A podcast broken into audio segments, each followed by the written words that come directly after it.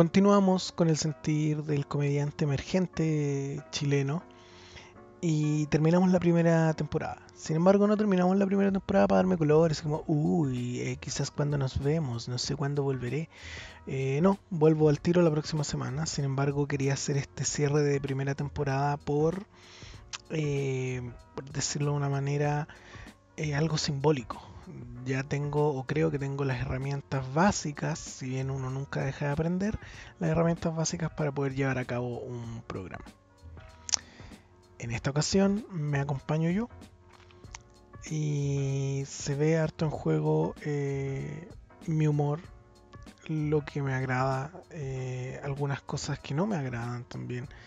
Eh, me pongo en juego como soy yo, se ve harto de mis defectos y lo pasé muy bien haciendo este capítulo.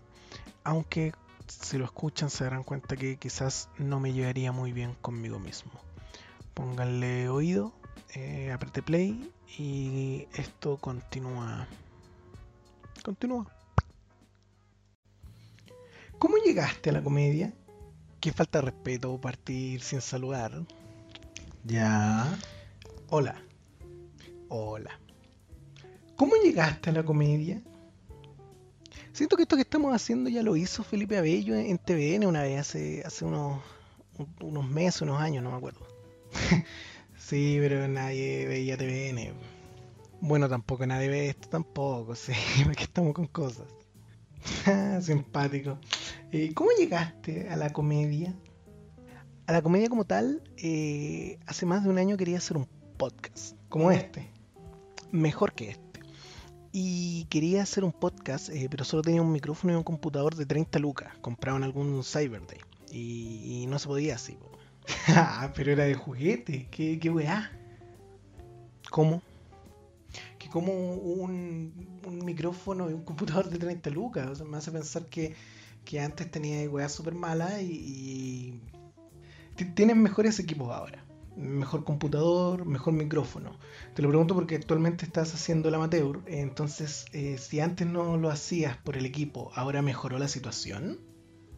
O sea, empeoró la situación, pues no sé si sabías que hay una pandemia mundial, ¿ah? revueltas sociales. Eh, eso igual es bueno. Pero, en fin. Y eso llevó a que la mayoría de los materiales que están sacando los comediantes tuvieron que ingeniárselas para usar plataformas digitales. Entonces, gracias a eso se puede llevar a cabo de manera más fácil los podcasts. Y lo que ayudó a simplificar mucho, mucho las cosas. ¿En qué sentido simplificar? El hecho de que el material se ha hecho desde la casa y por Zoom o cualquier otra plataforma donde puede fallar el audio, el sonido, hace que, sea aceptable un nivel más, más mediocre, por así decirlo. hace que se acepte un, contenido más paupérrimo. eh, no es mediocre, mediocre en el sentido del audio. Eh, eh, antes no era aceptable, por lo que hoy hace que sea casi obligatorio un audio borroso, que, se escuche de repente a, medias, Porque estamos todos en las casas con lo que hay nomás. Los videos entrecortados y toda esa weá. Un audio borroso, cosas así. Entonces quise hacer un podcast eh, sin saber que existían mil podcasts y no tenía cómo hacer el mío, así que pensé, ya, ¿cómo llego a la gente eh, con la comedia eh, sin hacer el podcast? Porque no tenía cómo hacerlo y ya existían miles. Y dije, ¿qué es lo que hay poco comediante? no sabías nada de nada entonces. No, no sabía nada de nada. Dije, mira, stand-up. Stand-up y empecé a escribir, empecé a escribir de a poquito, escribí durante dos meses y me presenté. Me presenté frente a amigos y después me presenté en, Gran Refugio. Y, y ahí partí, aquí estoy. Pero ¿cómo si no lo conocías? Sí, no conocía el stand-up, eh, pero recuerdo que un amigo me dijo, eh, weón, viste a Leo Caro en Olmué eh, de su primera presentación. Y a mí no me gustaba ver comediantes, sinceramente, pues, ni la comedia en ese entonces. de hecho, yo encontraba que era como, oh, los payasos, culiados. Entonces, yo no veía ni, ni, el Festival de Viña, ni ninguna weá. Y cuando me dijo eso, yo dije, no, no, no lo vi, no lo pesqué. Y lo busqué, lo vi así una tarde y dije, oh, weón, quedé deslumbrado con esa weá. dije, esa weá es. es esa weá es la comedia. era el primer Edo Caroe, la primera vez que fue al muelle.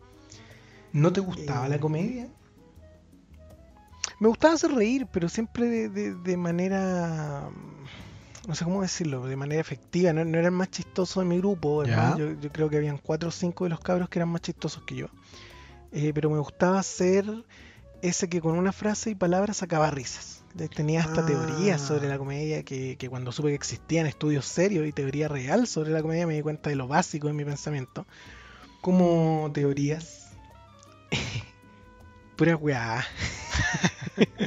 cosas, cosas que pensaba como que, no sé, pues, si se tira una broma dos veces es fome porque se sabe, chiste repetido sale podrido.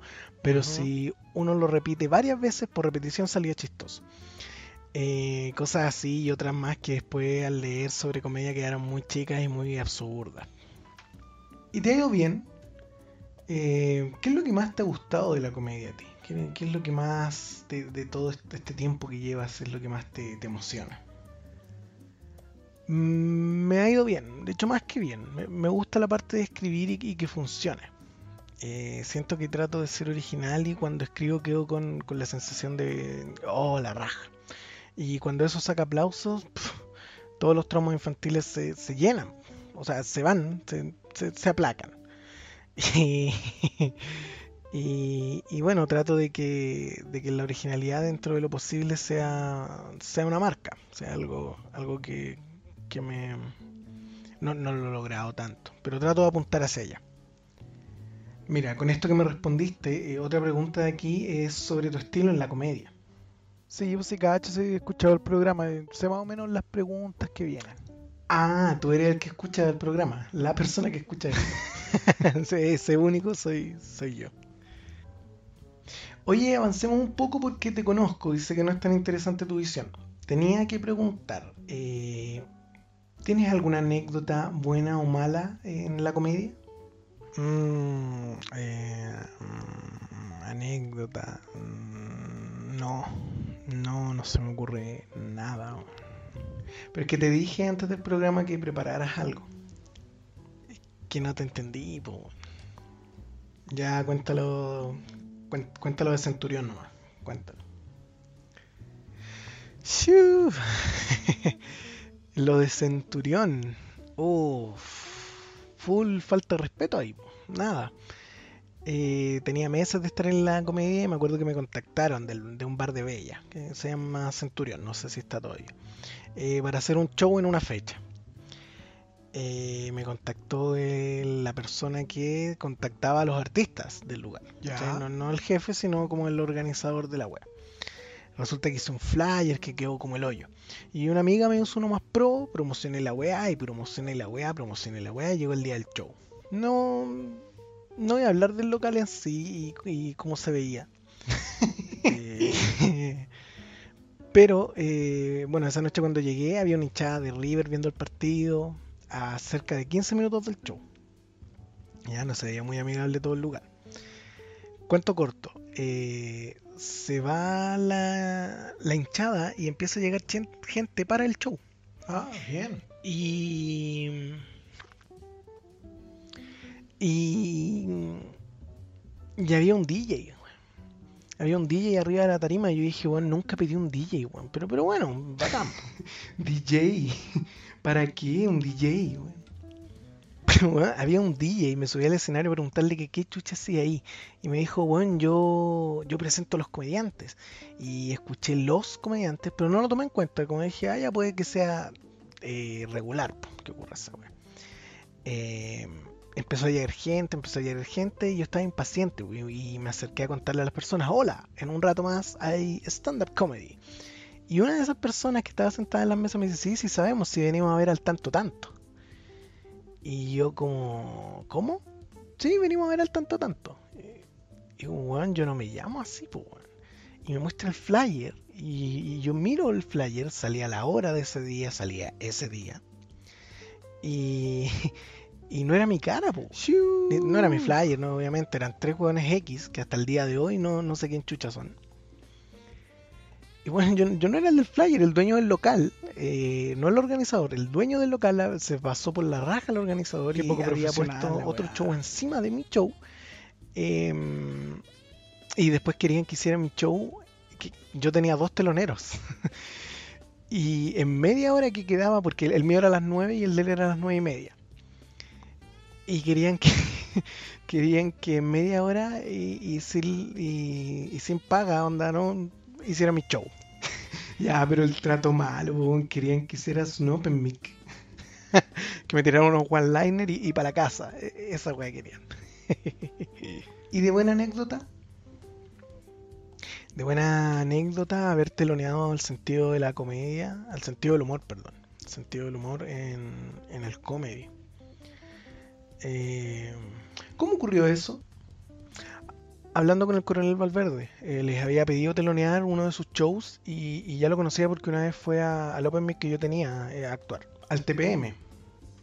Sí, ahí fue. Y, y quedamos en que los telonearía en el próximo show que tuvieran y tuve la suerte de que ese show fue en el Comedy y fui. Eh, llegué tiritón, me acuerdo que con todo el miedo del mundo, pensando que cuando hablara con alguno de los comediantes me iba a calmar. Pues, y el primero que llegó fue otro telonero, que fue el, gran Rodrigo Pantalla. Y, llegó más nervioso que yo. Y cagué, estaba, estaba para la cagada. Eh, finalmente fue el, el mejor show que he hecho en la vida por lejos. Todos los remates funcionaron lo que no eran remates funcionaron, las pausas funcionaron, hasta cuando me bajé funcionó, fue una, fue un muy buen show. El sentido del humor, qué bien. Eh, ¿Son tus referentes? Y bajo esa misma pregunta, disculpa que esté tan empaquetado, pero igual tengo una pauta y, quiero avanzar rápido. Eh, ¿Quiénes son tus referentes actuales, tanto del país como de afuera? Sin duda que ellos son mis referentes y un ejemplo a seguir.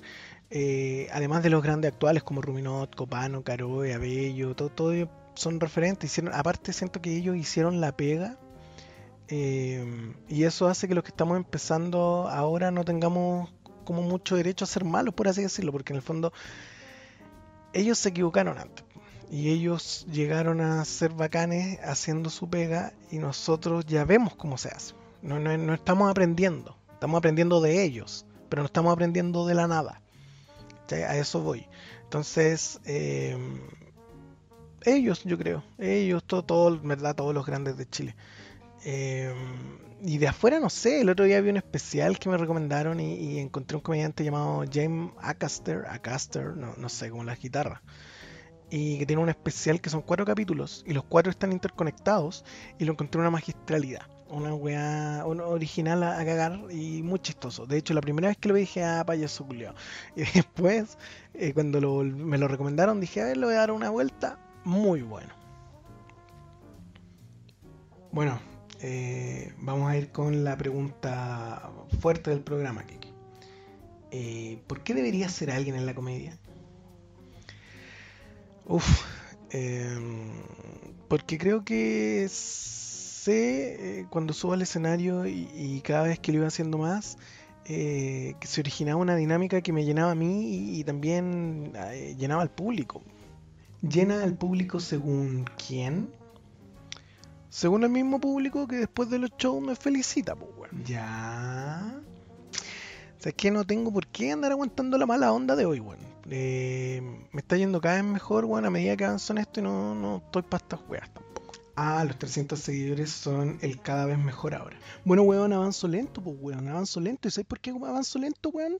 Porque soy flojo, pues, weón. Pero voy a llegar a ser uno de los mejores en esta weá, weón. Voy a ser Michael Jordan del rubro, weón. ¿Qué ibas a ser tú? Te conozco, weón. Escribiste esto, mismo que estamos hablando, lo escribiste hace dos semanas y recién estás haciendo esta weá. Te creís bueno porque tenéis dos chistes originales que no tienen ni remate. Vi ese show, weón. Te quedaste corto cuando estabas con Dering y pantalla, weón. Te, ¿Qué te, creí, te weón? puro parecer a Caroeva Bello. No, no te pescan sus mensajes por, por Instagram, weón. ¿Qué, qué weá? Yo también te conozco, weón. Te conozco toda, weón. Quería entrevistar como alto yo. Yo quería hacer los shows como es y te sale como el pollo Valdivia con asma, weón. No tenéis ni un brillo, weón. Chao. ¿Cortó? ¿Qué qué? ¿Qué qué? Igual te quiero. ¿Qué qué? Pucha. Pucha, podría haberlo hecho mejor. ¿Aló? ¿Qué qué? Pues que igual está poniéndose interesante con la discusión, como igual me prende. ¿Aló? No, parece que se fue. Además, igual es bueno, está mejorando. Está mejorando, pero es bueno, bueno. A mí me agrada si, alguien tiene la posibilidad de ir a ver al queque cuando se acabe la pandemia, vayan igual. a mí me ha hecho reír. Eh, esto que hasta aquí entonces. Nos faltó dinámica, se acabó. Se acabó mucho antes. Eh, bueno, me despido yo por el queque. Eh, soy Keke Medel, síganme en Instagram. termina la primera temporada, pero la segunda va a continuar al toque. bueno, es igual, me despido. Sé que me despido por el queque también, porque igual soy yo nomás. Entonces, como siempre, saludos, besitos en la mejilla, pero de lejos por la pandemia.